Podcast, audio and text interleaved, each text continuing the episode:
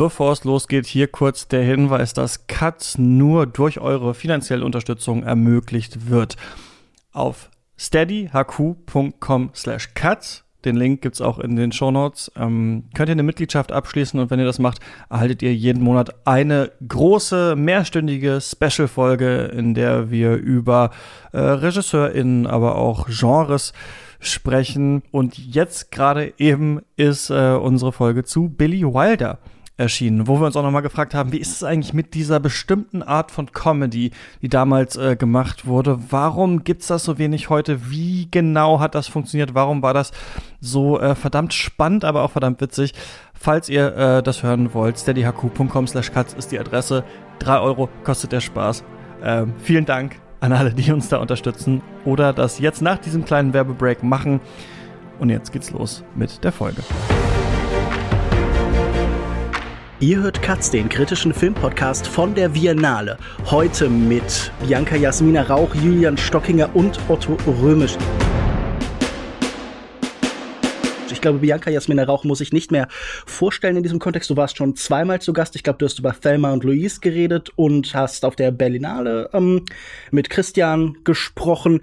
Aber Julian Stockinger und Otto Römisch sollte ich kurz vorstellen. Julian, du bist Autor, du bist Kurator und Gründer von Filmstock, eine Initiative, die sich für Nischenfilme im österreichischen, beziehungsweise ich glaube auch vor allem im Wiener Kino einsetzt. Und außerdem habt ihr zusammen einen Filmverleih, richtig? Erzähl mal kurz was darüber. Ja, das ist vollkommen richtig. Von der Liste würde ich mittlerweile Filmstock äh, streichen. Das ist nicht mehr ganz so aktuell, aber ansonsten stimmt's.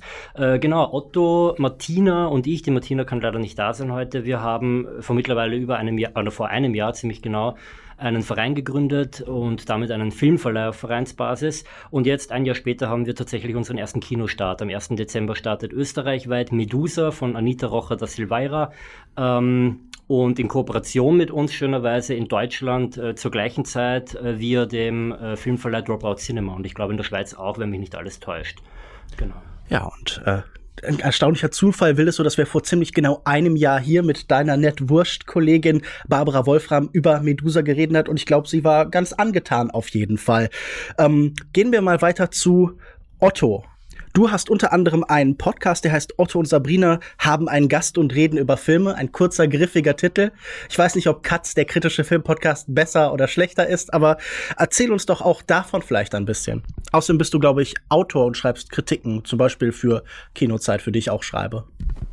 Ja, sorry. Ich, ich möchte dich nicht gleich aufplatteln mit falschen Informationen, aber nein, für die habe ich noch nie geschrieben. Warst du das? Ich glaube, das war der Julian. Ja, ja, genau. Ich schreibe ab und zu für Kinozeit. Ach, gut, dass ich es mir genau falsch rum aufgeschrieben ähm, Zu meiner Verteidigung Nein, muss ich sagen, dass das hier Gäste sind, die habe ich nicht selber ausgesucht. Ich habe sie akzeptiert, sondern die hat Barbara mitgebracht. Das heißt, das, nicht, das macht es nicht schlechter, aber äh, ich versuche gerade irgendeine Ausrede zu finden. Nicht schlechter, nur unerwünschter. so wollte ich das doch verstanden wissen. Nein, Verzeihung. Dann erzähl bitte erstmal von Otto und Sabrina haben einen Gast und reden über Filme. Äh, ja, ist eigentlich schon eine alte Geschichte. Es ist ein Podcast, den ich äh, vor zwei Jahren mit Sabrina Peer ähm, gestartet habe. Ich glaube, es sind zwei Jahre her. Wir haben damals sehr regelmäßig Folgen gemacht, jetzt eigentlich nicht mehr wirklich. Äh, wir machen noch Special-Folgen, wie zum Beispiel eine Viennale Vorschau haben wir dieses Jahr gemacht und eine Slash-Vorschau. Das haben wir auch vor, die nächsten Jahre so aufrecht zu erhalten. Eine Biennale-Vorschau ist doch schon mal ein gutes Stichwort, denn wir sind auf der Biennale. Es ist das Ende des Festivals. Wir haben schon den 31. Oktober. Das heißt, wir haben hier jetzt elf Tage geballtes Festival hinter uns. Ein wahnsinnig umfangreiches Programm. Also ich muss zugeben, ich habe mir am Anfang nur die Sachen, die ich unbedingt sehen will, aufgeschrieben und ich habe nicht ganz die Hälfte von denen geschafft.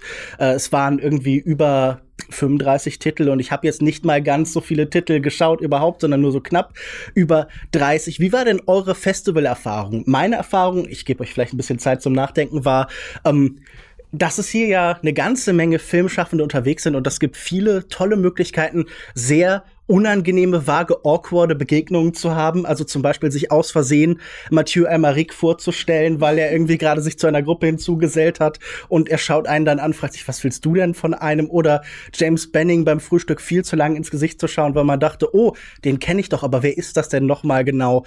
Wie war eure Biennale-Erfahrung denn bislang in diesem Jahr? Bianca, erzähl doch du erstmal zuerst.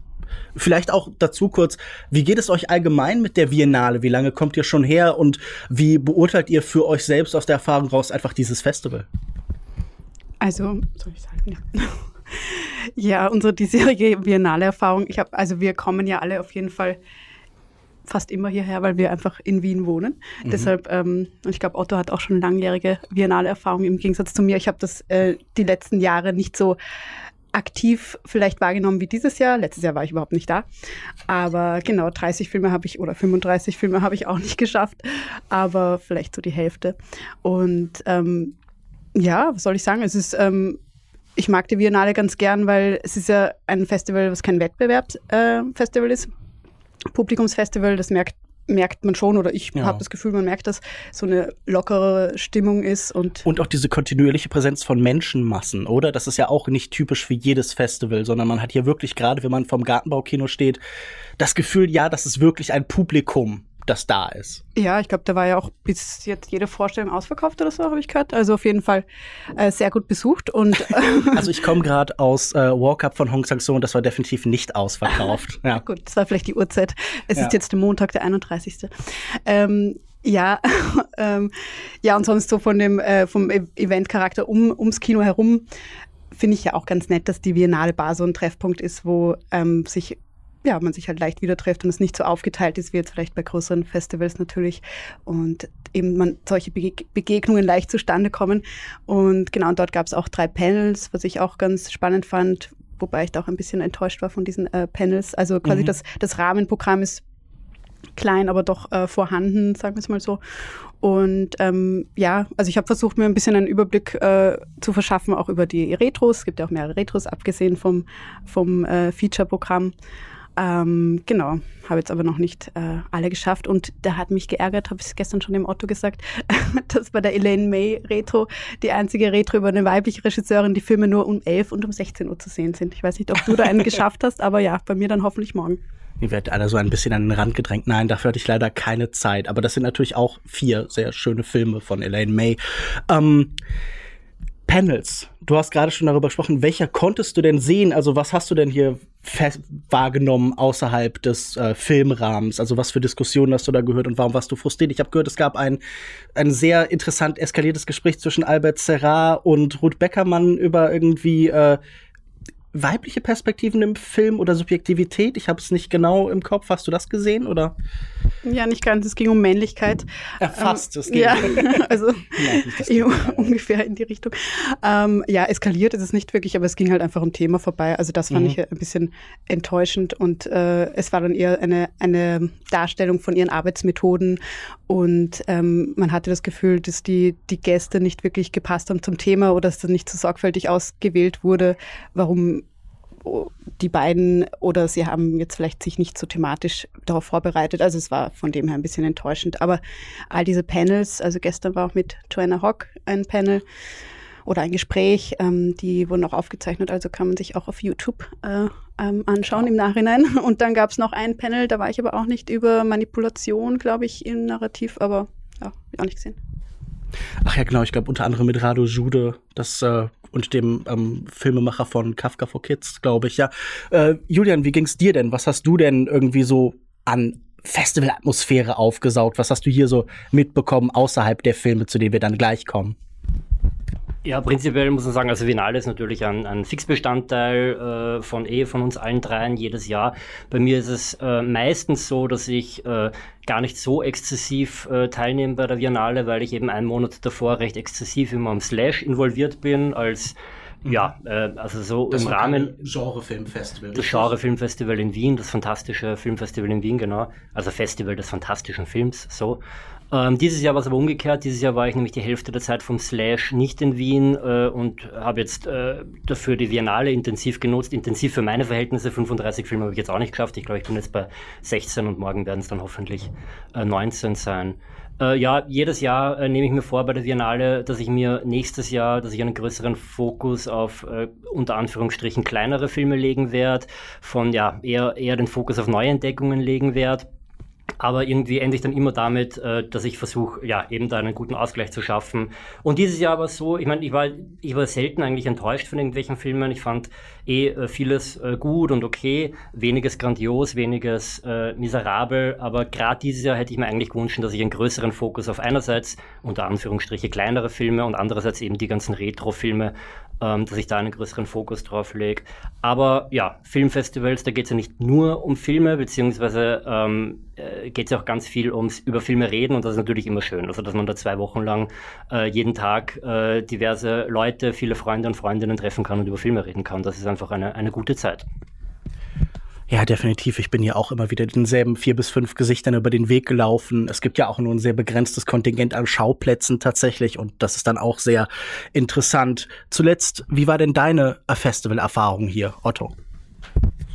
Ähm, ja, ich glaube, das meiste ist gesagt worden über die Biennale. Äh, das Schöne ist, wann sie zeitlich ist und wo sie geografisch ist. Es ist halt wirklich in der, in der Mitte Europas und es kommen alle gern her. Äh, die Regisseurinnen und Regisseure werden hier total hofiert. Es ist egal, wen man fragt, die Leute kommen gern wieder her. Es sind Leute, die äh, eine Verbindung mit der Biennale haben. Da gehört zum Beispiel ein Peter Strickland dazu, der jedes Mal dabei ist, weil er einfach von Anfang an äh, hier wie ein Superstar behandelt worden ist. Ja. Also die FilmemacherInnen werden hier einfach äh, auch gefeiert und deswegen kommen sie gern her. Ein weiterer Grund ist natürlich, dass sie wirklich hofiert werden. Also in Cannes äh, ist es, können die schauen, wo sie überhaupt bleiben. Hier, äh, ja, zwei Wochen, egal wie lange sie da sein wollen, Kost und Logis dabei, gefeiert wie Superstars. Und deswegen ist diese Stimmung gut.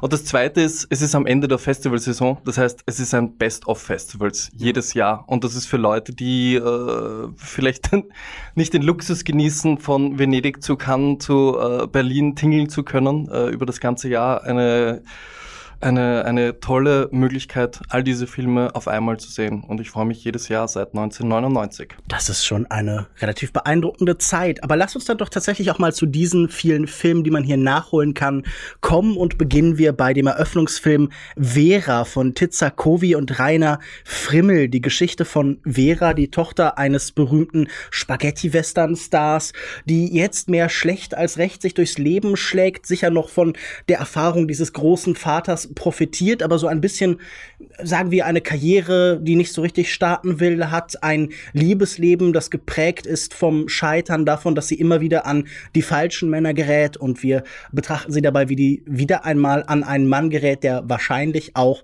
der falsche ist, ein Automechaniker. Wie ging es denn euch mit diesem Eröffnungsfilm? Ich gehe jetzt erstmal diesen Kreis wieder zurück und beginne bei Bianca. Ja, also wie bei vielen Filmen bei der Biennale war ich mäßig begeistert bis äh, zufrieden, aber jetzt nicht übermäßig begeistert. Ne. Bei der ich diesjährigen oder generell bei der Biennale? bei der diesjährigen. Das ist ein furchtbares Festival. bei der diesjährigen. Ich glaube, das ist einfach nur äh, wirklich ein sehr breites Spektrum an ähm, ja, an, an Sternen, die ich vergeben habe bei Letterbox, sagen wir es mal so.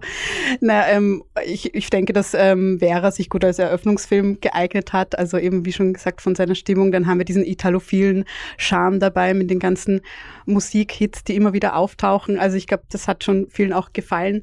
Ähm, und ja, ich glaube, wir haben oder ich zumindest mit Spannung erwartet, was jetzt ähm, kommt als Neues von dem Regie-Duo, die ja bekannt dafür sind, dass sie semi-dokumentarisch arbeiten und ja hier jetzt wieder mehr in die fiktive Richtung gegangen sind, wobei die Protagonistin ja, also es basiert ja auf dem tatsächlichen Leben genau. repräsentiert in irgendeiner und, Form. Genau.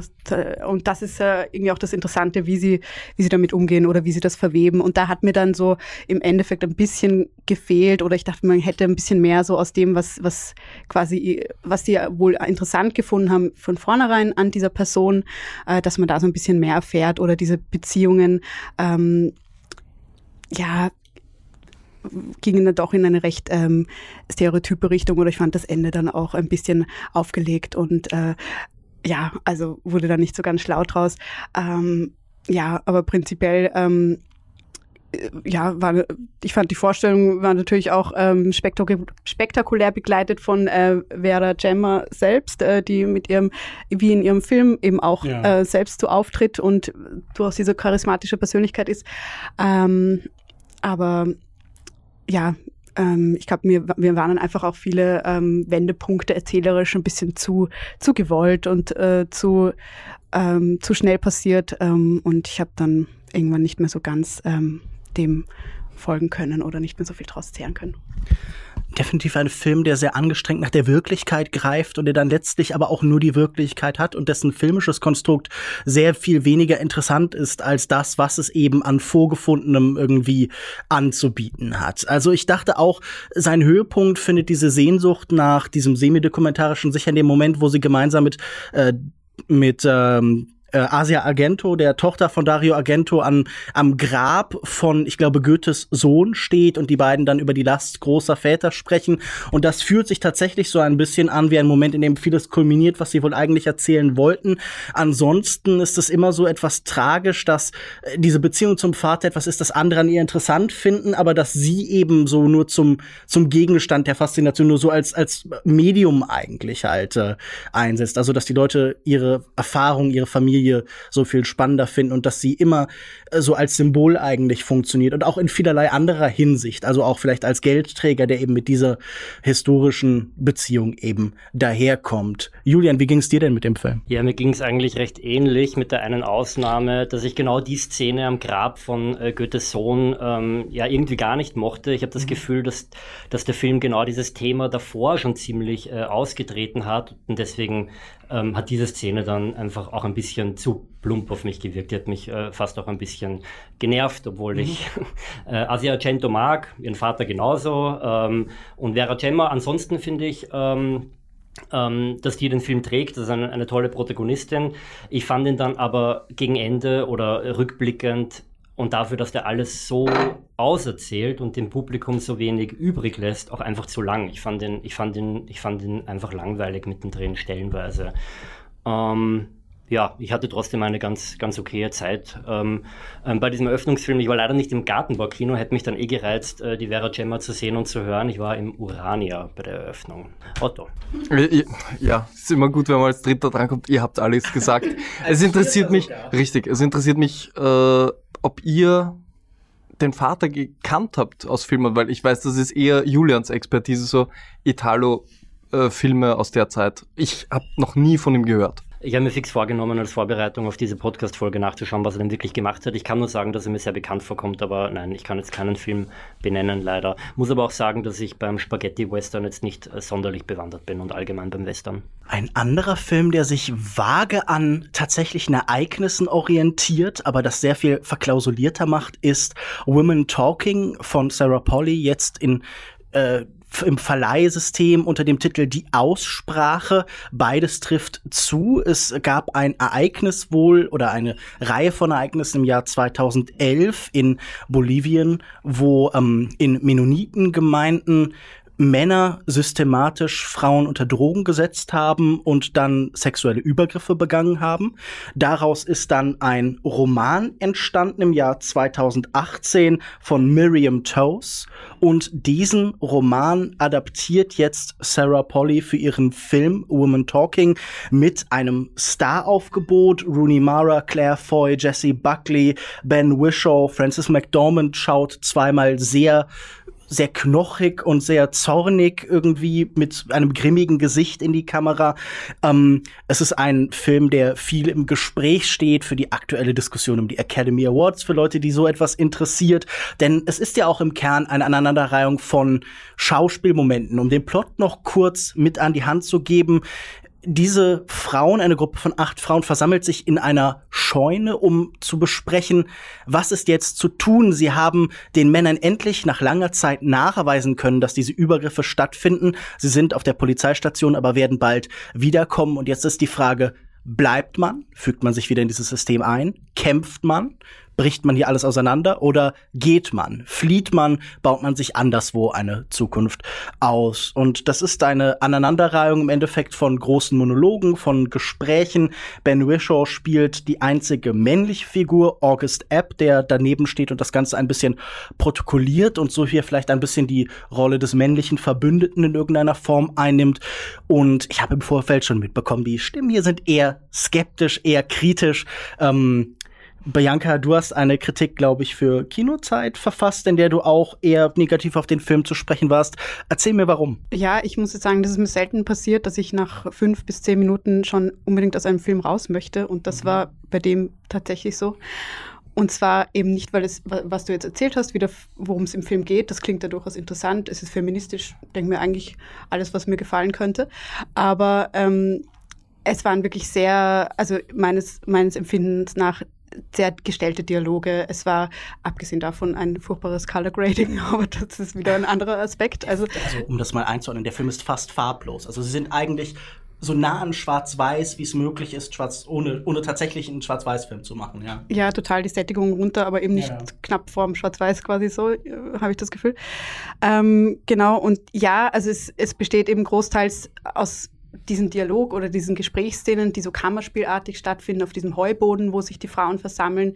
Und da haben wir ganz klassisch irgendwie verschiedene Typen, Typinnen von, ähm, von Frauen, von Verhältnissen zwischen äh, und Meinungen, die sich und mit denen sich die Frauen äh, zusammentun und dann für und wieder argumentieren, eben gegen dieses also für entweder sie verlassen die Kolonie, wie sie immer sagen, oder sie bleiben eben da und kämpfen quasi gegen die Männer. Und ähm, ja, es waren halt äh, die Dialoge, ich hatte das Gefühl, das ist was wie so ein ABC oder, oder ein, ein aus einem Ratgeber für wie emanzipiere ich mich, aber, aber, aber lasse alle Umstände, allen Kontext heraus. Also wir haben auch schon, Julian und ich, äh, und sehr viel drüber geredet und uns da über drüber aufgeregt.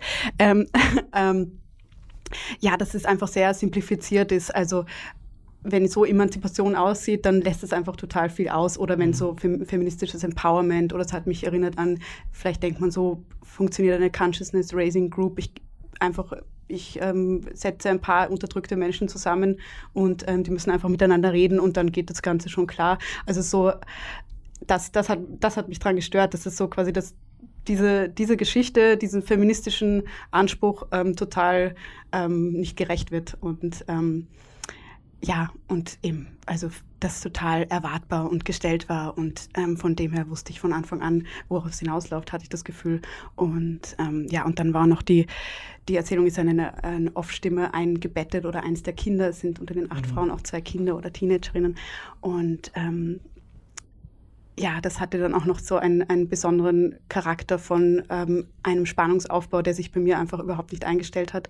Mhm. Und ähm, ja, und dann auch noch die expliziten äh, Szenen von der Gewaltdarstellung, die in dem Moment für mich auch noch ähm, nicht dazu gepasst haben, einfach von, von der Wirkweise her zu dem, was der Film erzählen wollte. Also wir sehen ja immer wieder die Frauen, die dann ähm, solch, solchen Vorfällen erlegen sind, die vergewaltigt und geschändet wurden. Und das sieht man dann aus der Vogelperspektive. Und ich habe das einfach, ja, alles nicht ja. schön gefunden.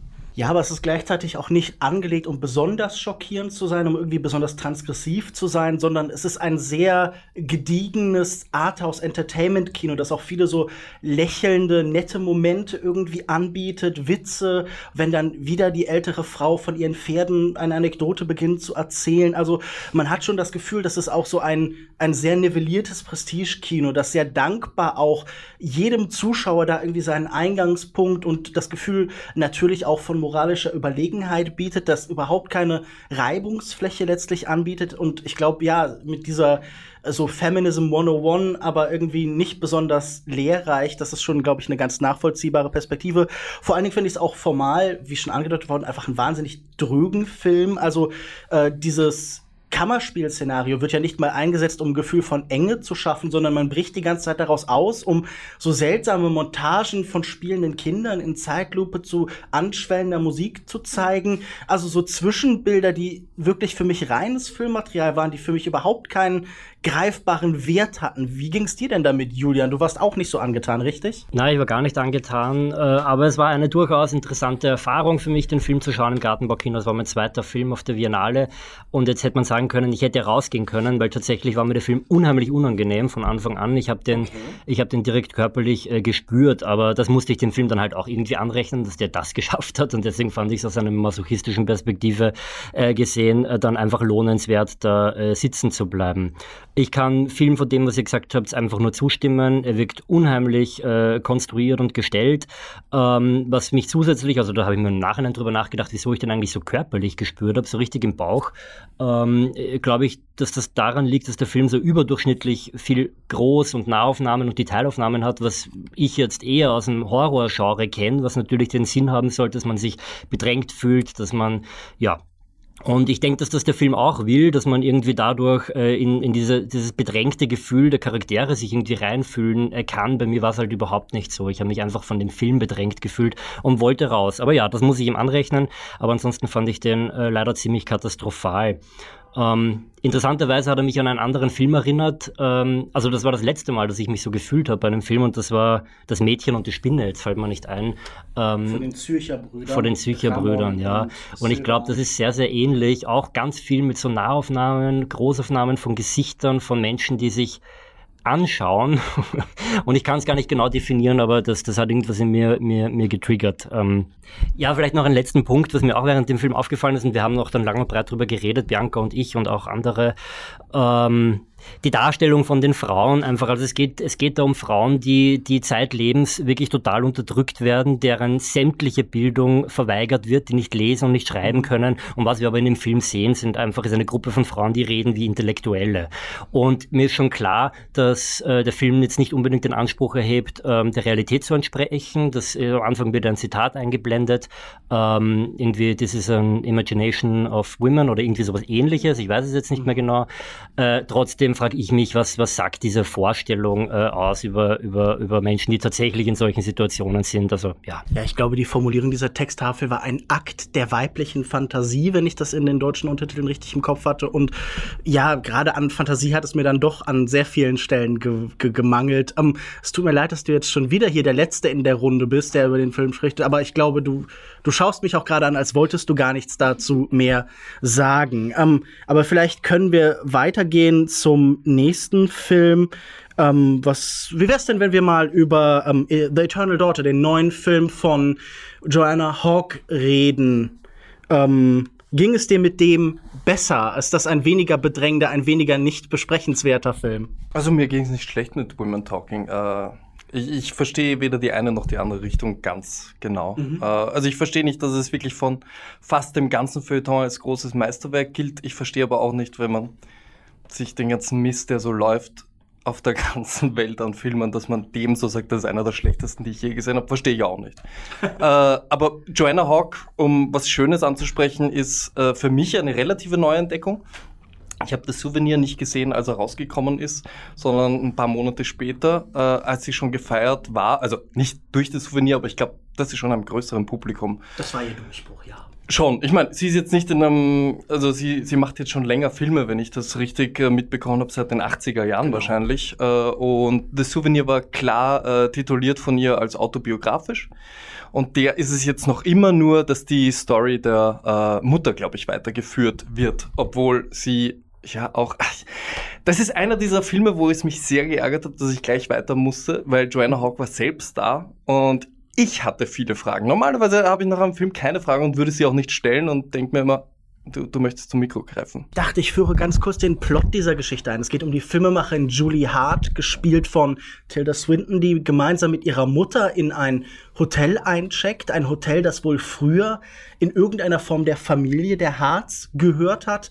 Und sie möchte diesen Ort nutzen, um zum einen den Geburtstag ihrer Mutter zu feiern, zum anderen aber auch, um an einem Drehbuch weiterzuarbeiten. Sie scheint in irgendeiner Form so eine Schreibblockade zu haben. Und nun erweist sich dieses Hotel als irgendwie unangenehmer Ort für sie. Sie gerät in so seltsame Schleifen von immer gleichen Erfahrungen. Die Rezeptionistin ist nicht so wahnsinnig freundlich zu ihr und ähm, ja, sie kommt auch nicht so richtig voran. Und wir sehen, im Endeffekt daraus entsteht so eine Art Spukgeschichte. Also ich musste vielleicht so an alte Hammer-Horrorfilme oder sowas denken. Das ist so das Szenario, so dieses Gespensterschloss, viel Nebel und viel merkwürdige, verschrobene Gestalten halt. Ähm, glaubst du, dass ist etwas hier, mit dem sie arbeitet, das so nochmal eine ganz andere Perspektive ist. Du hast sie gerade erst für dich entwickelt, aber das ist ja jetzt nichts, was in The Souvenir so eine große Rolle spielt. Wobei da auch schon so langsam im zweiten Teil so Inszenierung von Autofiktion durch Genre, durch neue Muster so zum Thema geworden ist. ich kann dir wirklich nicht sagen, woran es liegt, aber ich habe äh, das Souvenir schon auch, auch wenn es weniger dahingehend inszeniert war, aber schon auch als gespenstisch empfunden. Ja, ja, doch. Äh, also ich denke an diesen einen Shot, wo sie mit diesem Kleid diese Treppe hochläuft im ersten Teil mit ihm. Das ist schon ein sehr, ein sehr geisterhafter Shot, ja. Ja, ich glaube, einer meiner Lieblingsshots, wenn wir jetzt wirklich auch von Shots reden, in, in das Souvenir ist, äh, wie, sie, wie sie durch die, ich weiß nicht, ob es eine Galerie ist, ob es ein Restaurant ist oder ob es ein Gutshaus ist oder ein Clubhaus oder was auch immer, aber wo sie mit ihm äh, durch die Räumlichkeiten äh, spaziert, wo eben äh, Bilder ausgestellt sind. Und sie bleibt vor einem Bild stehen. Und der Weg nur dorthin, der sich dann im Schluss widerspiegelt in ihrer Inszenierung ihres eigenen Films, ist einer der schönsten, die ich in den letzten fünf Jahren gesehen habe. Und ich weiß nicht, warum der so hängen geblieben ist, aber diese Stimmung, diese, äh, äh also nämlich, wie es, nein, ich fange ich fang zum Schwärmen an, wenn ich an diesen Film denke. Ich habe ihn äh, jetzt auch zum zweiten Mal mit dir gesehen, Bianca. Äh, ich habe mir gedacht, wenn du ihn nochmal siehst, kann diese Begeisterung überspringen, aber es ist, glaube ich, nicht passiert. Ich habe ihn nur erst einmal gesehen. Ja, ja, wirklich jetzt. Ja. Okay, dann habe ich das falsch in Erinnerung. Egal. Aber wir reden auch nicht über das Souvenir, sondern über den. Ich hatte, ich hatte den Eindruck, ähm, ich, es tut mir leid, die Bianca muss sich das alles nochmal anhören, weil wir haben schon über diesen Film gesprochen. Aber es gab eine wunderbare Szene in das Souvenir, wo äh, eine schlechte Nachricht, also eine schlechte Nachricht ist eine Untertreibung, wo da ein Todesfall ja. überbracht wird. Und es ist auf augenscheinig, dass äh, die Kamera, die die ganze Zeit äh, also der, der, Film, der sich ja um eine Figur zentral dreht, ist in diesem Moment nicht auf ihr, sondern auf Tilda Swinton. Tilda Swinton sagt ja, hey, dein Freund ist gestorben und du siehst sie nur von hinten und du siehst nur Tilda Swinton und meine Theorie war immer, äh, dass diese Szene so schwierig zu tragen ist, dass sie auf ihr geblieben ist, um auf mhm. Nummer sicher zu gehen. Ganz ehrlich, das ist mein pragmatischer Zugang. So würde ich als äh, Regisseur rangehen, wenn ich weiß, äh, sie ist eine äh, super, super Person und trägt den Film einigermaßen, aber wenn es hart auf hart geht, gebe ich äh, die Szene dem Profi. Und ich habe wirklich, ich fand das wunderschön, dass sie so weit gegangen ist, dass sie sagt, eigentlich kann alles nur Tilda machen. Ich gebe ihr mhm. beide Rollen, nämlich die der Tochter und der Mutter. Ja. Und es ist mir nach fünf Minuten nicht mehr aufgefallen, dass die eine Doppelrolle hat. Ich meine, das kann ja auch in eine andere Richtung gehen, aller Eddie Murphy oder so. Da muss das ich auch denken. Schon, oder? An die Klams. Vollkommen richtig. Und äh, aber aber Tilda hat das echt geschafft mit kleinen Nuancen. Ich meine, es ist wirklich schwer, schwierig, ähm, wenn du, und ich glaube, sie hat sehr viel von sich und von ihrer Mutter reingebracht. Und damit meine ich jetzt die Tilda Swinton, nicht die Joanna Hawk, in, in ihrem Spiel.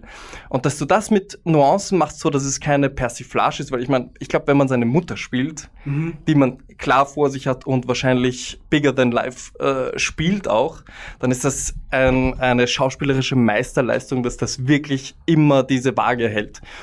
Und ich habe das äh, als eine der ganz großen äh, Darbietungen gefunden dieses Jahr diese Doppelrolle. Ja, ich finde das interessant. Also erstmal, ähm, ich glaube, wir geben hier nicht so sonderlich viel auf Spoiler und ich, mich würde interessieren, auch von dir, Bianca, ob du das überhaupt als Überraschung erlebt hast, weil das ist ja schon auch inszeniert, vielleicht, wenn man sich jetzt hier wieder so an die Genremuster anhängt, wie so der Twist in einer Geistergeschichte, in einer Horrorgeschichte, dass dann auf einmal eine Figur sich auflöst und nur noch die eine da sitzt, also dieser klassische 90er Jahre Thriller, Fight Club irgendwie Plot-Twist halt. Und ähm, Bianca, mich würde interessieren, wie du jetzt dieses Zusammenbringen von, von Genre-Logik und dem, was Joanna Hawk sonst so gemacht hat, diese autofiktionale Tendenz, die bei ihr immer anklingt, wie du das für dich persönlich irgendwie bewertest. Also ist das für sie ein neuer Pfad? Ähm, wie fandst du den Film? Also ich habe ja, wie Otto schon gesagt hat, ich habe nur das Souvenir einmal gesehen und mhm. ich kenne auch Caprice. Ich glaube, das war ihr Debüt mit Taylor Swinton, wo sie dann eben 30 Jahre später wieder zu Ach, einer Zusammenhalt gefunden haben. Der Kurzfilm, ja, ja. genau, der auch auf Movie ist oder Taylor war. Swintons allererster Film, richtig? Genau, das ja. war Taylor Swintons erster Film.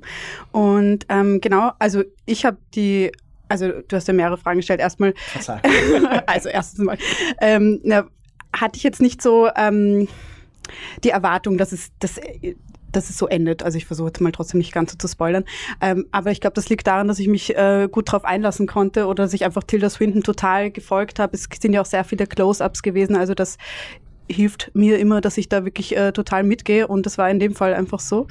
Und ähm, außerdem ja, hätte ich mir jetzt von Hawk auch nicht unbedingt was genrekonformes erwartet oder weil es jetzt eine Geistergeschichte ist, dass jetzt genau dieser Twist kommt. Also da spielt eher eine Erwartungshaltung gegenüber der Autorin wahrscheinlich mit mehr als dem Genre gegenüber. Und ich mhm. dachte mir, sie verwendet halt diese Mystery-Elemente, um mal was Neues zu machen. Oder was ich ja auch immer so ein bisschen vermute bei vielen Filmen, die gerade rauskommen, eine Geschichte, die an einem Ort spielt mit möglichst wenig Schauspielern, mhm. weil während Covid-Pandemie, ja. genau, das war, das hat sie auch im Q&A gesagt, das war natürlich ganz praktisch, ähm, Tilda und Tilda, ja. ähm, also keine Gefahr der Infektion. Ähm, und und ja, also von dem her hat, war das für mich total stimmig. Ich fand die Stimmung total schön. Ich fand die 35 Millimeter mit diesem Vernebelten. Also mhm. ich konnte mich da total drauf einlassen und ich habe dann auch erst zum Nachgang den Film für mich noch oder mehr daraus gezehrt, genauso wie bei Souvenir. Oder eben, wir haben dann gestern auch zwischen The Whale und The ähm, Eternal Daughter äh, oder nein, auf jeden Fall haben wir äh, im Kino äh, über den Film kurz danach geredet und dann fand ich auch, ähm, äh, dann fand ich auch einiges, ähm, weil wir darüber gerätselt haben oder über äh, ja über über die Rezeptionistin, das ja auch von einer First-Time-Actress äh, mhm. verkörpert, die auch aus Wales ist, weil Hawk hat ja auch ähm, Leute aus Wales eingebunden, weil sie meinte, Leute die wahrscheinlich Walisisch sprechen, ich weiß nicht. Ja. Also auf jeden Fall wahrscheinlich ähm, hier ein paar bisschen Lokalkolorit einzubringen. Und auf jeden Fall fand ich die total, fand ich die total gut. Und es ist halt auch vielleicht etwas äh, Genremäßiges, wie die Person sich verhält, dass mhm. das alles ein bisschen zur, zum Mystery beiträgt, dass sie in ihren Dialogen mit ähm, der also der, der Julie, der ähm, jungen Tilda-Version quasi, dass sie da sehr distanziert und flapsig ähm, sich verhält und das schließt sich ja dann im, im Ende auch wieder, warum äh, ja. warum sie das macht. Und ähm, ja, auch, auch manche Einstellungen, weil wir vor. Wirklich? Ja, schließt sich für mich schon. Ich habe dich gefragt, was das soll, ja, da hast du es mir noch nicht beantwortet. Gestern konnte ich sie nicht beantworten, heute früh ja, habe ich, bin ich draufgekommen. Deswegen meine ich ja im Nachgang. Naja, weil wenn sie da alleine ist, äh, also Achtung, Spoiler, wenn sie, wenn sie da alleine ähm, hingefahren ist und nicht mit ihrer Mutter, weil das ja wohl alles nur in ihrer Erinnerung passiert, dann mag sie sich wohl öfter seltsam verhalten haben. Deshalb wird die Rezeptionistin wohl ähm, sich auch so störrisch ihr gegenüber verhalten haben. Das war jetzt mal so meine. Ja, aber woher kommt dann ihr Sinneswandel? Dass sie am Schluss sagt, are you okay? Da ist ja nichts passiert, was das irgendwie geändert hätte, ihre, ihre Wahrnehmung an ihr. Ja. Also ich weiß es wirklich nicht, das interessiert mich schon. Ja.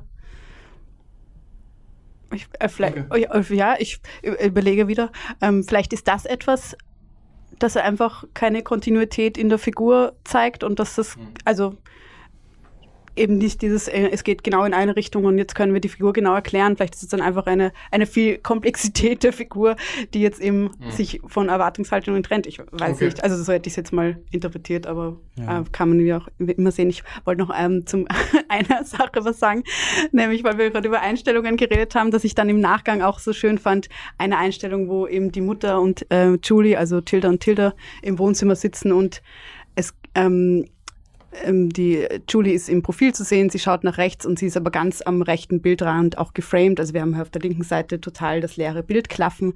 Und ich finde, solche Einstellungen haben sich mir danach auch noch mehr erzählt, wenn ich weiß, sie sitzt halt natürlich alleine hier und so. Also mhm. das, ähm, es klingt jetzt alles so simpel, aber ich finde, es hat für mich jetzt, ja, fand ich einfach schön und stimmig und ja. ja ich glaube, ich fühle mich hier dann doch eher auf der Seite des Simplen zu Hause. Ich war von dem Film, glaube ich, nicht so angetan wie ihr beiden. Also ich sehe sofort die Schönheit dieser 35 Millimeter Bilder und konnte mich daran sehr erfreuen. Aber ich dachte auch, diese Bewegung, die in Souvenir Part 2 angedeutet wird, diese Bewegung in Richtung Autofiktion gefiltert, wie bei dem Film der Figur in Souvenir 2 durch verschiedene Modi des Kinos, auch so ein Metablick auf Film, ein Reflektieren von Genrelogik und das Kombinieren mit eigener Erfahrung ähm, das hat mich in diesem Zusammenhang nicht so besonders überzeugt. Ich dachte ja an vielen Stellen, äh, es ist ein Film über eine Schreibblockade, dem man deutlich die Mangel an Ideen anmerken kann. Das Gefühl des Feststeckens, die sich für mich auch als Zuschauer sehr deutlich übertragen hat. Und ich dachte auch, so all diese, äh, dieses self-conscious auf Genre blicken, diese Meta-Reflexion, die ist heute so weit in den Mainstream vorgedrungen. Also wir sehen die in jedem Marvel- und Matrix-Film, wir sehen die in Everything Everywhere All at Once und da dachte ich mir an vielen Stellen auch, es wäre doch eigentlich schön, wenn sich die Künstler, die sich irgendwie als Teil eines Kunstkinos verstehen und die irgendwann mal Teil einer Avantgarde vielleicht auch waren oder so, wenn die irgendwie andere Modi finden, die nicht dieses selbstbespiegelnde, dieses irgendwie mit Mitkaltige so sehr in den Mittelpunkt rücken. Also ich bin irgendwie mit diesem Film nicht unglücklich gewesen, aber ich bin da rausgekommen mit dem Gefühl, gut, das ist jetzt halt so etwas, um Covid diese schwierige Situation zu überbrücken, um ähm, vielleicht irgendwie auch kurz ein Publikum zu erreichen und um so eine Fingerübung irgendwie anzubieten, aber viel mehr konnte ich damit leider auch dann nicht anfangen. Also es ist vielleicht so ein bisschen wie der Bertrand Bonello-Film, äh, der im Programm war, Koma, der auch so ein Produkt der ähm, Pandemiesituation ist. Mit dem ging es mir ähnlich. Da dachte ich auch nicht, oh nein, wie furchtbar, aber ich dachte, okay, man merkte einfach hier die Limitierungen, die aus der aktuellen Produktionsbedingungen eben hervorgehen und ähm, das sind einfach Grenzen, das sind Beengungen, die ich spüre. Ich glaube, du warst bei Bertrand Bonello noch mal skeptischer oder einer von euch beiden hat ihn gesehen. Und äh, genau, stimmt, das war der Film, aus dem du rausgegangen bist, richtig? Ja, das stimmt. Über den mag ich auch gar nicht so viel erzählen, weil ich eben rausgegangen bin und das Gefühl habe, mir fehlen 40 Minuten, die ich mhm. mir nicht mehr antun wollte. Äh, ich verstehe, was du meinst äh, mit dieser Beschränkung, aber ich finde, dass äh, der ähm, Koma das das Schlimmste von dem Spektrum ist mhm. und die Hawk das Beste draus geholt okay. hat. Also wenn man sich das in 30 Jahren anschaut, wird kein Mensch wissen, dass das während einer Pandemie gedreht worden ist, sage ich jetzt. Mhm.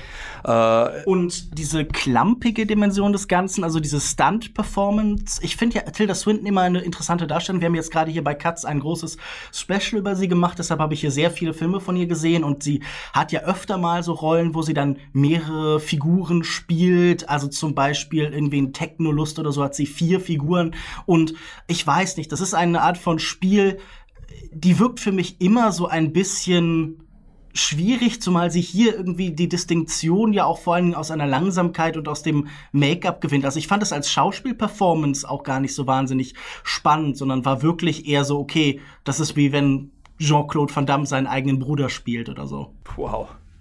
Darauf fällt mir jetzt wirklich nichts ein. Also da, da, da sind wir wie man immer so schön ja. sagt, da sind wir in zwei verschiedenen Filmen gesessen, glaube ich. Das war wirklich äh, eine der ganz großen Performances für mich auf dieser Biennale auch. Ja, ich fand auch vielleicht, was ich noch, was mir noch dazu einfallen wird, ähm, ja, ich fand auch, also ich habe ich hab auch so meine Zeit gebraucht, um da reinzukommen in diese eben in diese unaufgeregte Performance oder in diese mhm. Beziehung mit der Mutter. Und ich meine, wenn man jetzt so im, im Nachgang, ich finde bei Hawk ist es oft so, dass man, wenn man mehr über den Film weiß oder über sie, über ihre Autobiografie, dann gibt es einem mehr oder dann kann man mehr mit dem Film anfangen. Wo ich bin jetzt auch nicht so der Fan, dass man erstmal nachlesen muss und Programmtexte ja. lesen, um den Film zu verstehen.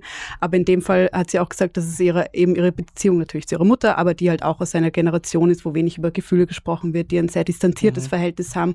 Und die Gespräche sind ja anfangs auch recht oberflächlich oder die sind so viel, ja, ähm, was sie jetzt zum Abendessen und so weiter. Und dann kommt ja erst eine andere Person noch, also es sind ja nur vier Personen insgesamt, äh, vier Personen, drei SchauspielerInnen, ähm, ins Spiel der Portier, der Nachtportier, dem sie sich dann einmal öffnet und dem sie als fremde Person eigentlich sagt, was hier gerade los ist, wo sie versucht, emotional anzudocken bei ihrer Mutter oder in der Erinnerung sie wiederzufinden. Und das fand ich eigentlich ganz schön, weil es dann so einen Kontrast gebildet hat und dann hat sich für mich auch der Rest irgendwie besser eingeordnet.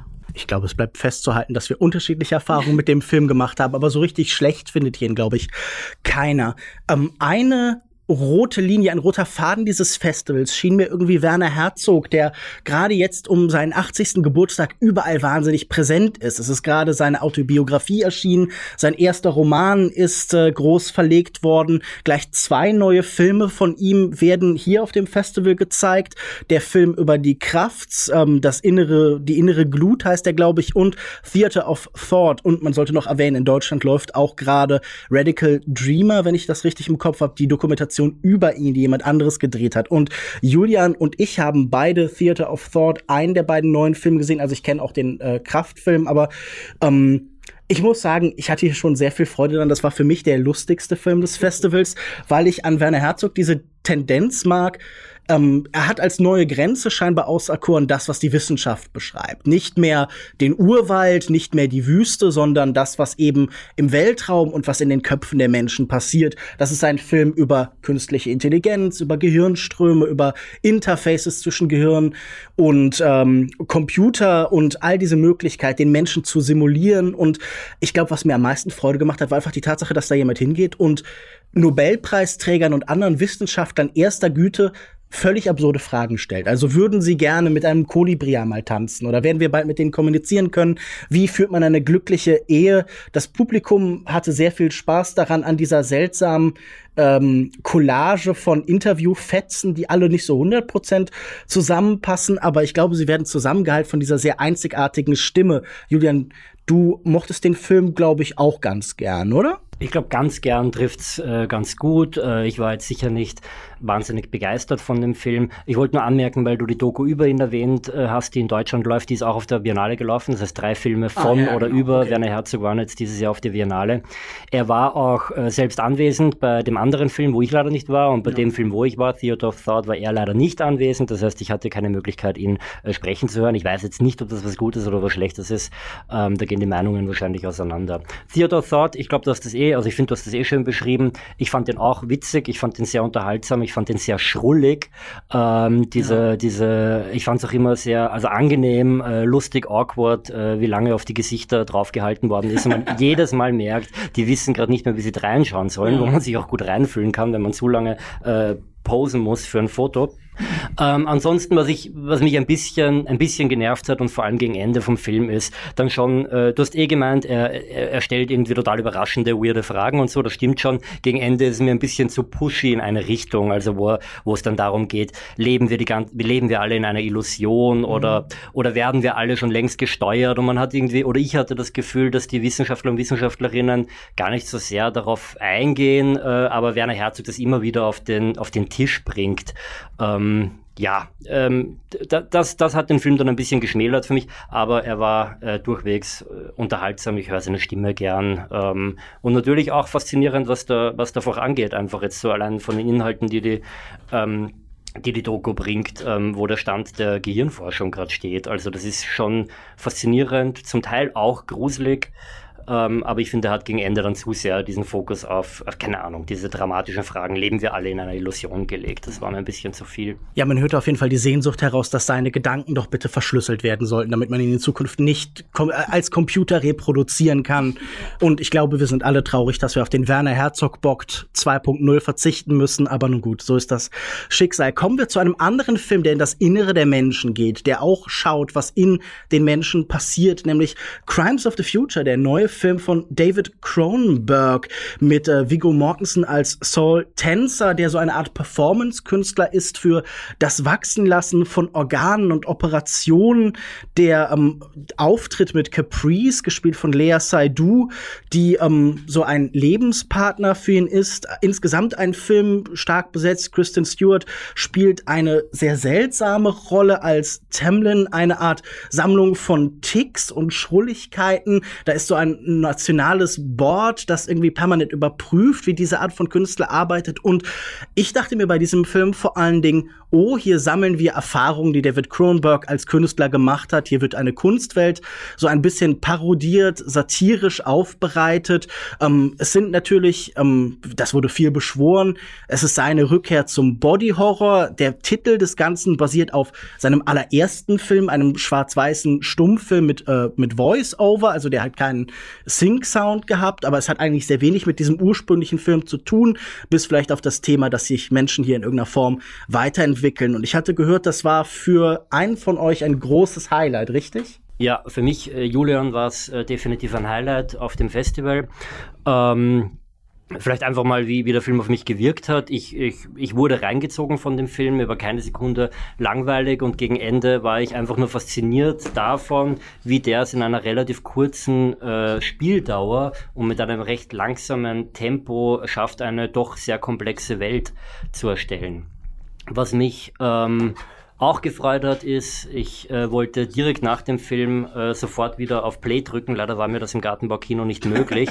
Es passiert mir nicht oft. Ja, unverschämt. Es passiert mir nicht oft. Äh, aber bei dem Film hätte ich, ich glaube, den hätte ich zu Hause einfach noch einmal gestartet. Das heißt, ich freue mich wahnsinnig auf die Wiedersichtung, weil ich auch glaube, dass da sehr, sehr viel drinsteckt, was ich bei der ersten Sichtung einfach nicht mitnehmen konnte und nicht äh, ganz begriffen habe.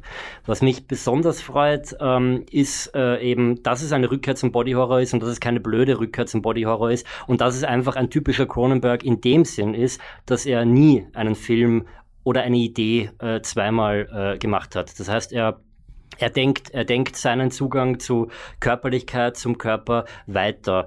Und was ich äh, toll finde, ist, also ich finde Body Horror, also mir ist das ein sehr wichtiges Subgenre und für mich war das früher immer recht klar definiert und ich habe das Gefühl, in den letzten Jahren ähm, ist dieser Begriff total schwammig geworden und es werden Filme darunter eingereiht, die, finde ich, relativ wenig äh, mit Body Horror zu tun haben. Das geht so weit, dass ich auch sagen würde, dass Possessor kein Body Horror Film ist. Mhm. Das heißt, für mich spielt äh, ähm, also der, Film der, Sohnes, der Film seines Sohnes, Brandon Cronenberg, richtig.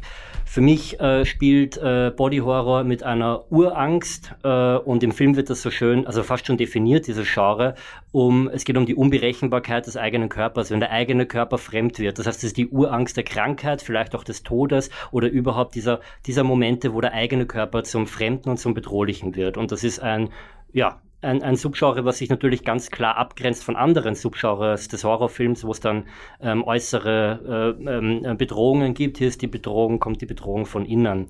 Und das bringt der Film schön auf den Punkt. Ähm, ich finde definitiv nicht alles super an dem Film. Ich finde es sehr schade, dass David Cronenberg auf äh, recht schlechtes CGI zurückgreifen muss immer wieder. Also wenn er mit dem Skalpell den Körper aufschneidet, ja, ich bin kein Fan davon und äh, ein früherer Cronenberg wäre wahrscheinlich nicht auf den Gedanken gekommen.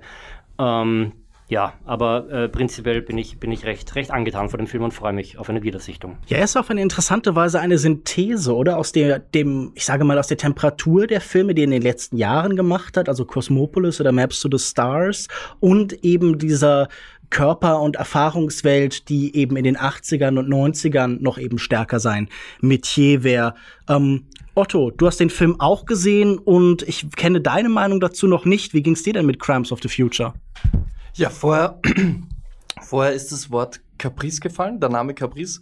Und seitdem habe ich mich gefragt, in welchem Film ist das noch vorgekommen? Und ich bin jetzt sehr dankbar, dass dieser Knoten gelöst wurde, dass der in dem vorkommt, Ach, weil ich den Film, ja, ja. weil ich den Film in der Sekunde danach wieder vergessen habe. Also der Cronenberg war so langweilig für mich wie äh, selten ein Film. Ähm, mag auch an der Uhrzeit gelegen sein, äh, ist echt nicht mein mein Film gewesen. Aber ich freue mich trotzdem. Äh, also ich mochte die die Filme vom Cronenberg die letzten Jahre, wo andere sagen vielleicht, naja, das ist ja nicht der frühe Cronenberg. Ich kenne den frühen Cronenberg nicht und ich als Wiener habe das äh, große Glück, jetzt wirklich direkt nach der Ach, Biennale gibt es eine ja. Retro und da werde ich mir sicher den einen oder anderen anschauen, um dann für mich festzustellen, ist es einfach nicht meins. Mhm. Was Cronenberg hier zeigt, ist diese, dieser Body Horror nicht meins oder war der Film nicht meins? Also das, rein persönlich freue ich mich schon auf diese Erkenntnis.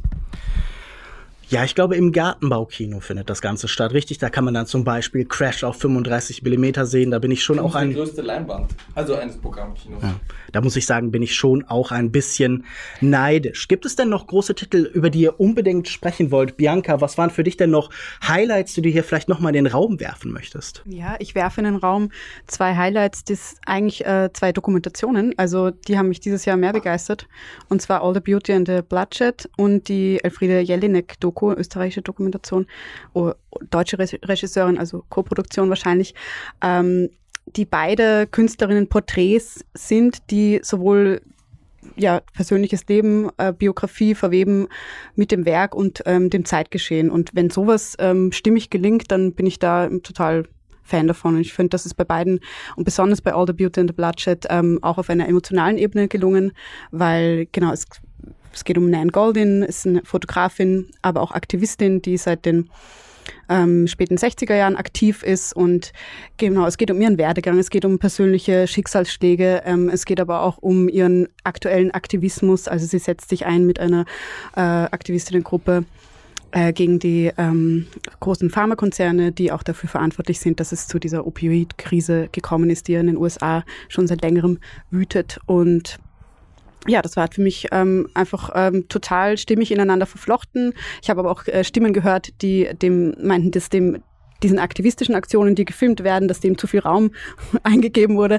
Aber ja, für mich war es stimmig und auch ähm, relevant, politisch, feministisch. Ähm, ist, ja, hat mir einfach gefallen. Und genau dasselbe auch bei äh, Jelinek.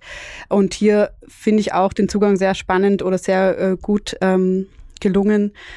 Ähm, der Film ist von äh, Claudia Müller, Regie, ähm, die auch zum Beispiel über Valley Export eine Doku gemacht hat. Und hier ähm, gelingt sehr gut, dass man auch über das Werk mehr erfährt. Und es gibt große Textpassagen, wo ähm, aus dem Off von Sophie Reuss, Marin Kräumann, ähm, verschiedenen Leuten gelesen wird.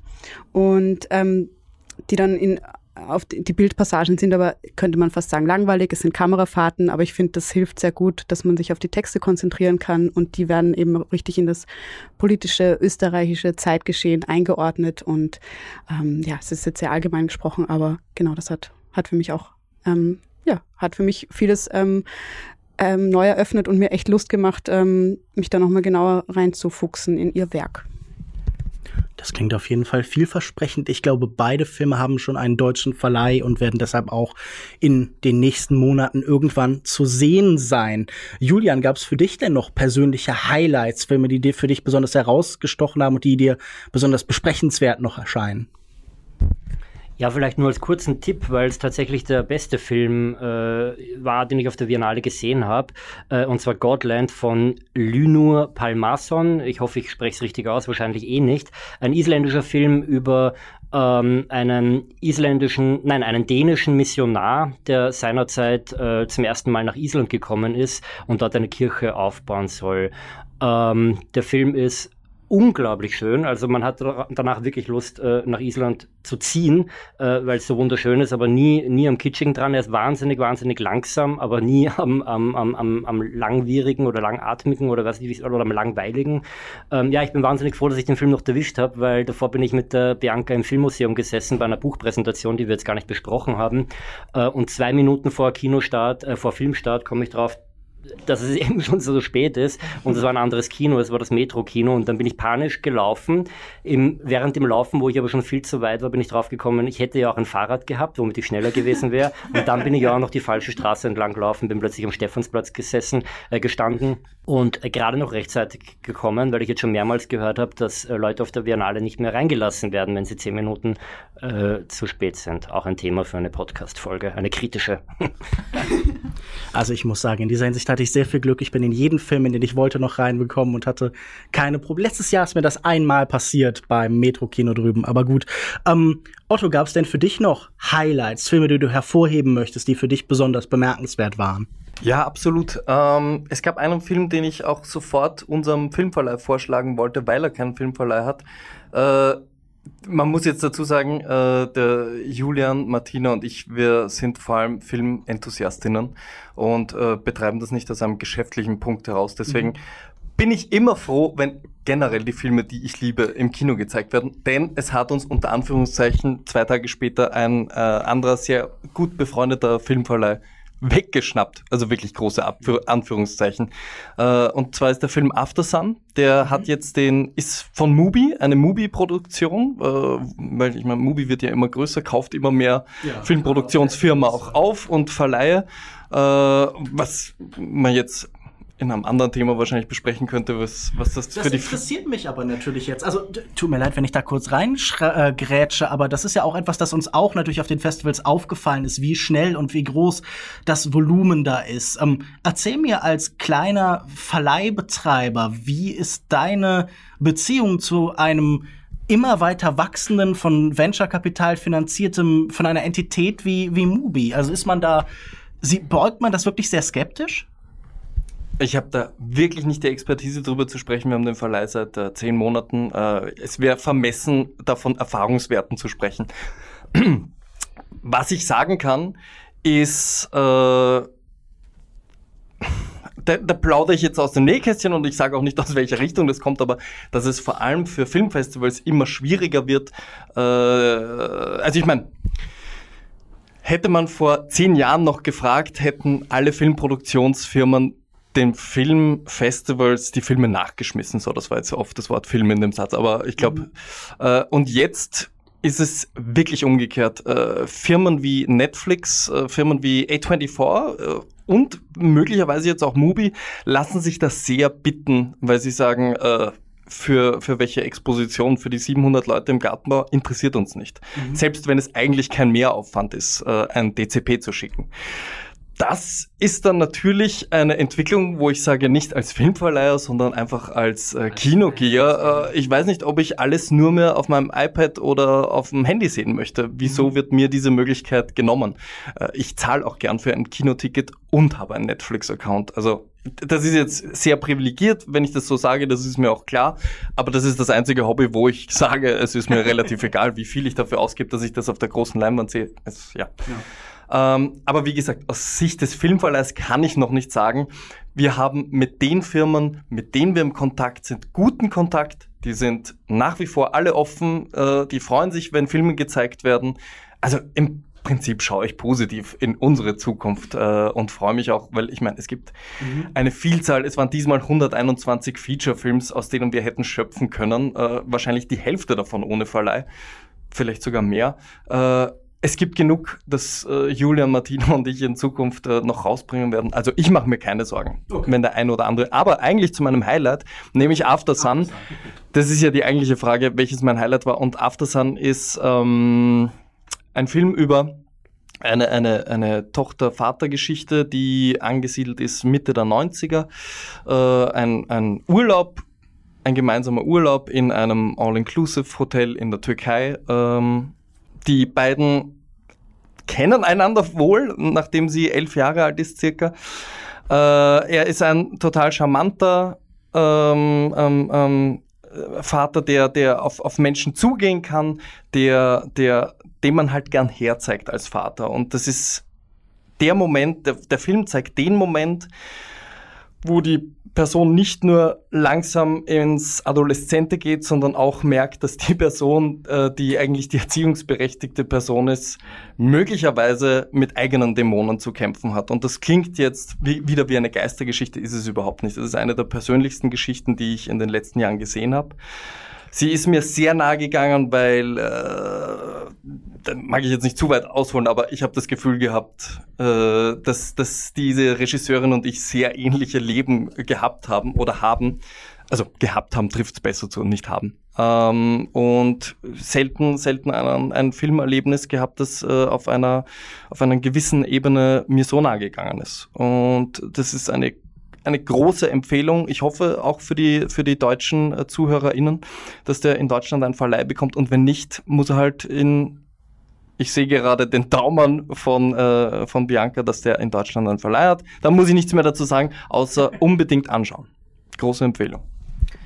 Dann werde ich auch noch schnell zwei Empfehlungen los. Beides Filme, über die ich auch geschrieben habe. Der eine ist Unruh von Cyril Schäublin, der zweite Film dieses Schweizer Filmemachers, der im Jahr 1872 die Geschichte zum einen des äh, Anarchisten Kropotkin und andererseits einer Uhrmacherin namens Josephine in äh, nahe Bern irgendwie erzählt. Und es ist eine Phase des Umbruchs. Überall entstehen große Fabriken. In diesem Fall bauen sie Uhren. Und wir haben hier die gleiche Gleichzeitigkeit von einer breiten Produktion, aber von sehr spezialisierten Expertinnen in weiten Teilen, die jetzt überlegen, hm, auf einmal ändern sich unsere Arbeitsbedingungen. Wir werden jetzt auf einmal von den äh, Chefs dieser großen Fabriken dazu gezwungen, exakt ihre Leistungsvorgaben zu machen. Es gibt verschiedene Zeitrechnungen für zum Beispiel äh, die Bahn und für die Fabrik und für die Gemeinde. Und da ist man plötzlich sehr viel verwalteter, sehr viel unter Kontrolle, als man das vorher war.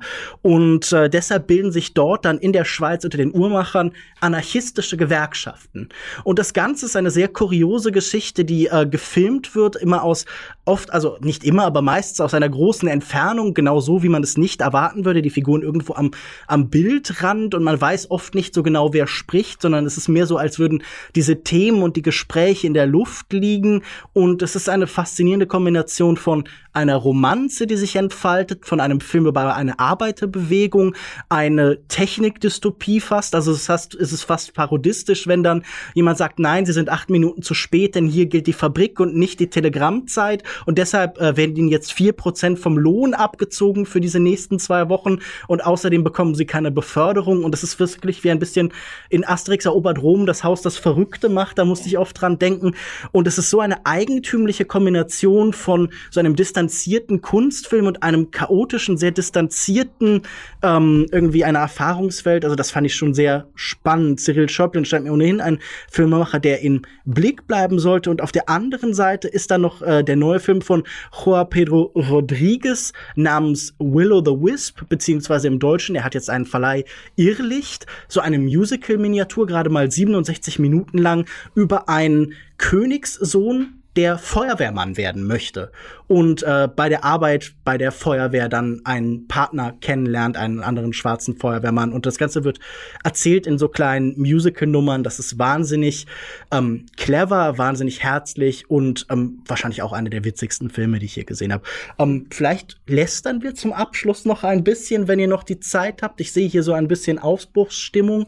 Ähm, wir haben hier zum großen Teil. Nein, ich wollte ich wollt nur ganz kurz sagen, dass der Film Unruh von unserem äh, lieben äh, Kollegen vom Filmgarten herausgebracht mhm. wird in Österreich. Also die Empfehlung äh, an, an die österreichischen äh, ZuhörerInnen, dass man den bald sehen kann.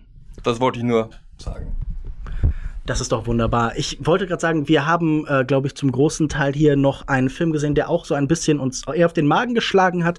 Und äh, das ist The Whale, der neue Film von Darren Aronofsky mit äh, Brandon Fraser, auch einer dieser ominösen Oscar-Kandidaten. Brandon Fraser spielt Charlie, einen zurückgezogen lebenden Englischlehrer, der ganz massives Übergewicht hat, der kaum noch mobil ist, der massive körperliche Probleme hat und der weiß, er wird an seinem Übergewicht sehr bald sterben. Und jetzt entfaltet sich so eine Geschichte um Vergebung, Versöhnung. Er ist distanziert von seiner Familie. Er hat seine Tochter acht Jahre lang nicht gesehen. Mit seiner Ehefrau hat er kaum noch Kontakt.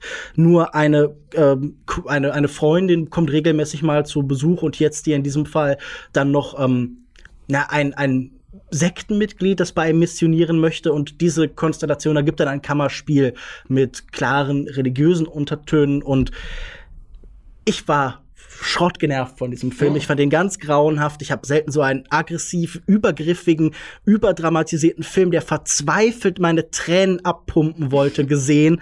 Und ähm, um mich herum schluchzten die Leute emphatisch, als wäre das das rührendste und das bewegendste, was sie je erlebt haben. Und deshalb möchte ich vielleicht jetzt als Therapie kurz auch ein paar Stimmen hören, die genauso genervt waren wie ich. Bianca, ich glaube, du warst auch kein Fan, richtig? Ja, also ich bin nicht schluchzend neben dir gesessen. Es ging, es ging mir ähnlich. Das war ein älterer Herr, das hätte ich, glaube ich, erkannt. So, ja. ja. Ein älterer Herr, was. Äh, ja, ich, das ist wieder so ein typischer Film, wo ich das Gefühl habe, eben Covid-Pandemie, ähm, da hatte wohl Aronofsky äh, gekramt, was gibt's für Theaterstücke, die man gut verfilmen kann, die man in diesem beschränkten Raum umsetzen kann. Und genau, es kommen dann alle möglichen Figuren, Klischees, es kommt die verlorene Tochter, dann kommt dieser Sektentyp, der vielleicht auch kein Sektentyp ist, ähm, ähm, aus, aus dem Nichts heraus. Draußen ist immer stürmisches Wetter. Ähm, ähm, der Hauptdarsteller bleibt ist natürlich hier sein Raum begrenzt. Es gibt eine ablaufende Zeit. Er wird wahrscheinlich bald sterben. Also es ist einfach vieles sehr, sehr klar. Ähm, ich war in keinem Moment überrascht und ich fand auch die Stagings teilweise so übertrieben offensichtlich. Also die Tochter zum Beispiel, er möchte mit der Tochter eine Beziehung aufbauen. Sie kommt ja einmal zu Besuch. Er möchte, dass sie öfter kommt und sie möchte dann wieder die, das Haus verlassen und diese, diese Momente, in denen sie zur Tür geht, sind so, ach, dann hält sie doch noch inne. Ach, sie bleibt mhm. doch noch stehen. Die mhm. Tür wird aufgemacht. Es, von draußen flutet das Licht in dieses dunkle Gewölbe. Also es war, die dramatische Musik prügelt auf jede Szene ein, selbst wenn er ein paar Chips isst oder so. Genau, ja, und diese Essexzesse. Also ich habe mir auch gedacht, was willst du mir erzählen? Also es ist wirklich, ähm, ja, ich fand's ähm, ich bin, ich bin drin geblieben, obwohl ich am Rand gesessen bin, hätte ich leicht äh, rausspringen können. Äh, ich so natürlich auch. Aber ja, also mir ging es da ähnlich wie dir und ähm, ja, ich habe mir dann gedacht, schade, ähm, ich habe meine Zeit verschwendet. Andererseits jetzt lästern wir drüber und therapieren uns gegenseitig. Vielleicht ist das auch ganz nett. ähm.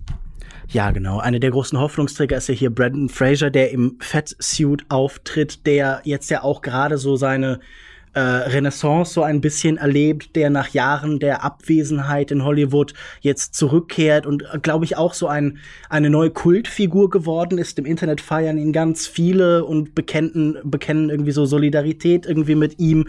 Hat denn für dich Brandon Fraser diesen Film retten können, Otto? Nein, überhaupt nicht. Ich finde das aber faszinierend. Ich will jetzt nicht zu sehr ins Detail gehen über unsere Gesellschaft und bla bla bla, aber dass das immer mehr ein wichtiges Thema zu sein scheint, wahrscheinlich auch im Schatten von MeToo, äh, mhm. seien wir ehrlich, dass man nach diesen netten Leuten sucht, dass man ständig nach mhm. Anekdoten sucht, die man auch posten kann, was für ein toller Kerl Keanu Reeves ist. Spannend, Vollkommen ja. unabhängig davon, was er gerade für Filme macht. Wie nett, also ich meine, ich habe öfter gelesen, wie nett Brandon Fraser zu Leuten ist, als was er tatsächlich spielt in den ja, letzten ja. Jahren. Dass er bekannt worden ist mit ähm, ein, ähm, ähm, ähm wie heißt Die der? Mumie. Die Mumie. Nein, den finde ich, den, den würde ich jetzt gar nicht so nennen Serien, aber so diese MTV-Filme aus den 90ern, die mhm. Conheads oder heißt der Coneheads? Coneheads, Coneheads genau. Oder so wo, wo der Steinzeit, Steinzeit, äh, Encino Man? Encino Man Junior. Also ich meine, das Feuilleton, das ihn jetzt feiert als großen Comeback, äh, ja. Das bezieht sich dabei nicht so stark auf seine Vergangenheit. Sondern wirklich auf seine Nettigkeit. Und das, finde ich, ist wirklich das spannende Thema dran. Ähm, was, was diese, das ständig wiederkehrende Thema der religiösen Erlösung, äh, das mich schon so annervt bei Darren Aronofsky, der sich immer inszeniert als Paradeakt äh, intellektueller Hallo. Auch die letzte Oma hat schon gehört, dass er in Harvard studiert hat und es interessiert auch niemand mehr. Und trotzdem kommt er immer mit seinen Bibelgeschichten daher. Äh, das ist so furchtbar enervierend einfach. Ähm, und ich, ich ich bin wirklich kein Gegner von äh, offensichtlicher Kinomanipulation. Wenn es jemand kann, dann kann es jemand. Äh, aber wenn es dann nicht funktioniert, dann nervt es umso mehr, wenn man quasi die, äh, die Trickkiste so dermaßen auspackt. Äh, das stört mich bei ihm. Und irgendjemand hat gestern den schönen Ausdruck äh, geprägt, geh mal Hate watchen. Gehen wir da Aronofsky Hate watchen. Alle wissen, äh, worauf sie sich einlassen und bei manchen funktioniert's und äh, Gott hab sie selig, bei mir hat's wieder nicht funktioniert. Ja, ich muss auch sagen, ähm, Aronofsky ist ja eine schwierige Figur. Er begann in letzter Zeit dann auch seine Filme massiv zu erklären. Also gerade bei, bei Mother zum Beispiel gab es ja dann auch diesen berüchtigten Zettel, wo dann nochmal sein äh, Verzeihung, ja, mit Ausrufezeichen, richtig, richtig. äh, da hat er den Leuten das Ganze nochmal erklärt. Und ich habe das Gefühl, nach Mother, nachdem der Film ja auch gefloppt war, wollte er auf Nummer sicher gehen. Diesen Film kann, glaube ich, niemand missverstehen. Das sind alles Symbole und Zeichen, die man aus dem Weltall erkennen kann. Also man schaut aus der ISS und sieht die Emotionen, die in diesem Film eben abgerufen werden. Aber ich finde dieses Phänomen spannend.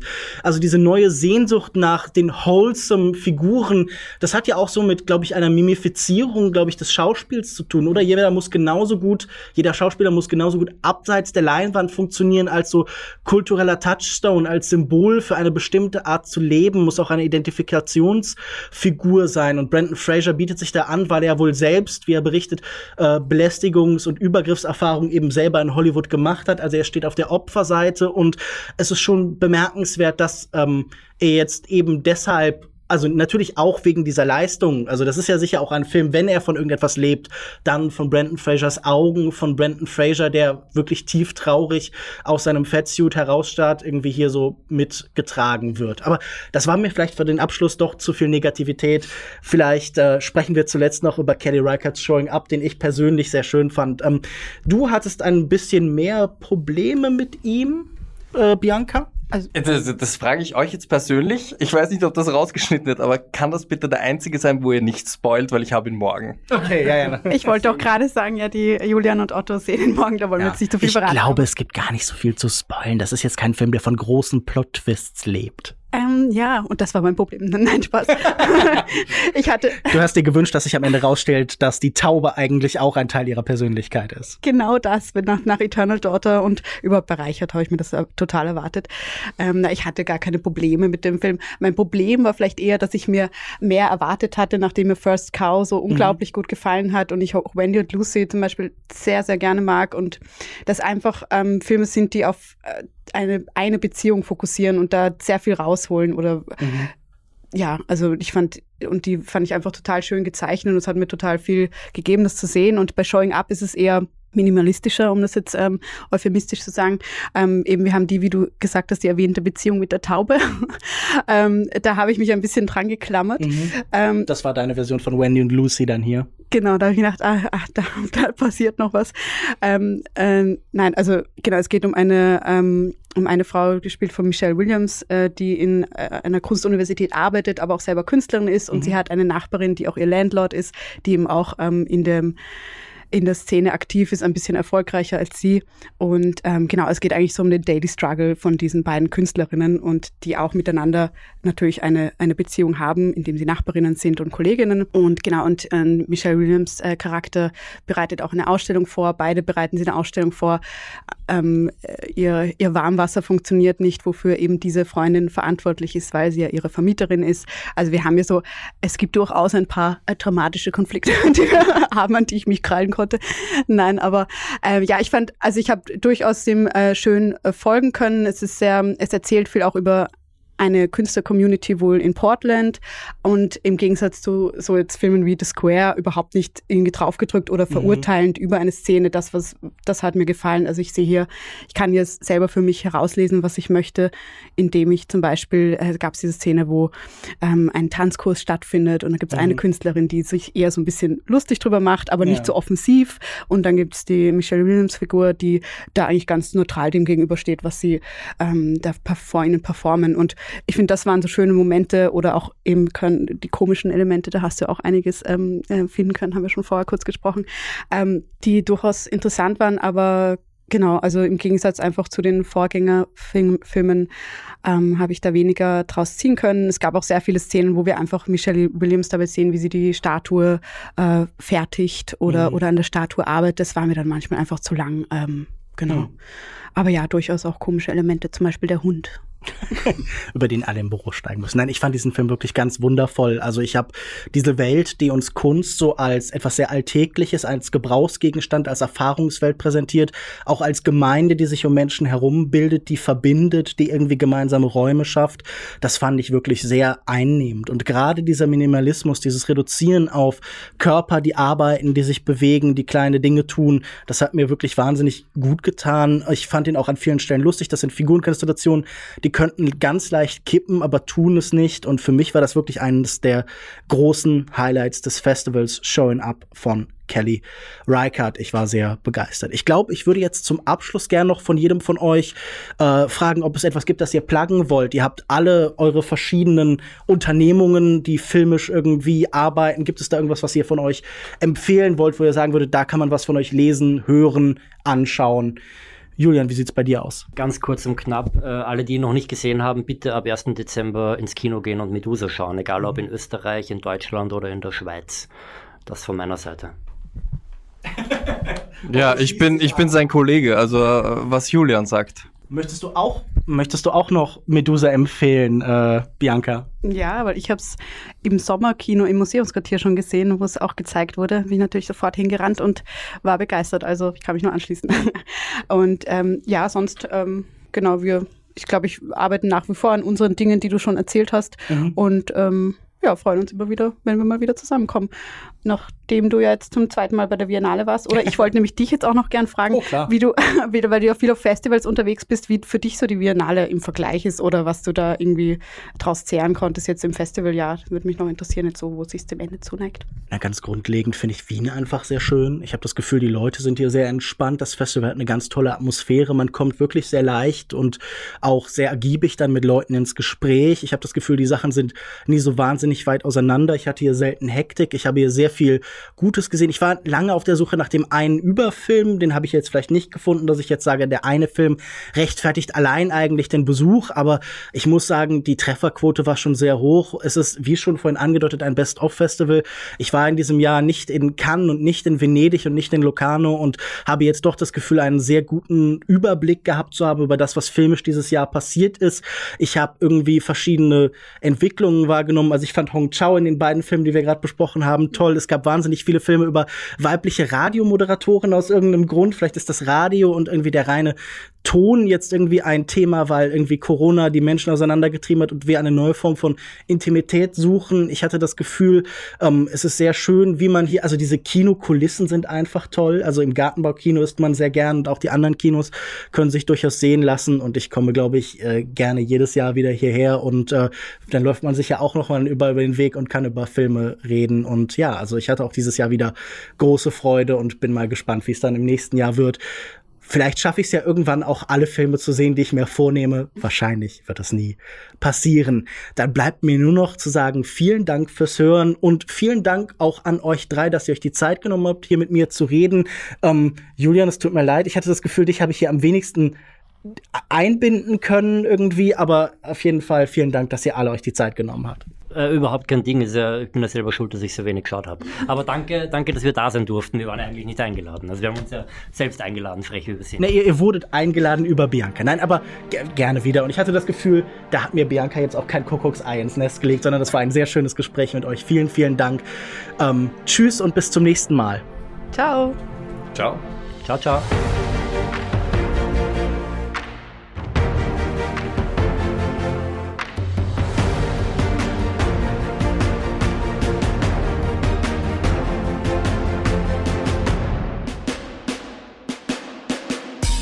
Katz ist eine Produktion von mir, Christian Eichler. Ich mache den Podcast zusammen mit Lukas Bawenschik, Barbara Wolfram, Lena Kosek, Jan-Erik Thomberg, Christoph Dobitsch, Yannick Neulting und Clara Atlanta Krön.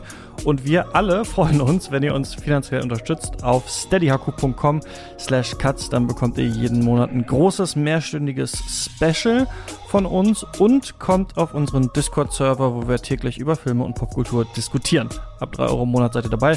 steadyhaku.com slash cuts ist die Adresse. Danke für den Support. Ähm, bis nächste Woche.